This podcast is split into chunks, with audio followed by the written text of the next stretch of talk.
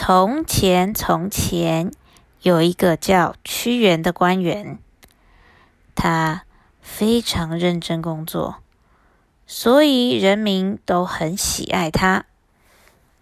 但是，因为其他官员的嫉妒，屈原失去了工作，这让他非常难过。他经常到江边哭泣。眼泪就像江水一样不停的流。后来，屈原突然消失了，人们都找不到他。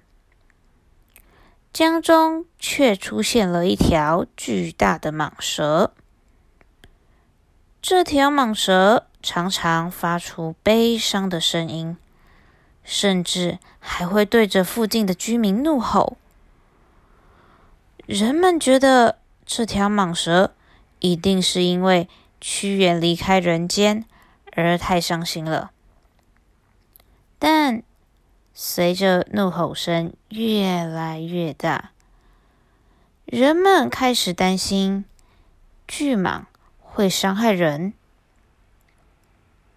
有一天，勇士们决定前往江边，想要让巨蟒。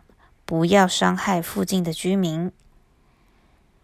他们决定用糯米和粽叶制成美味的粽子，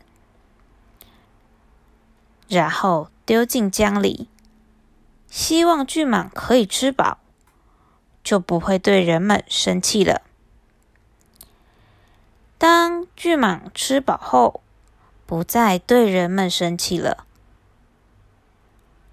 于是，在这之后的每年端午节，人们会包制粽子、赛龙舟，并且在江边放艾草和龙舟形状的香包，以纪念屈原和祭祀巨蟒。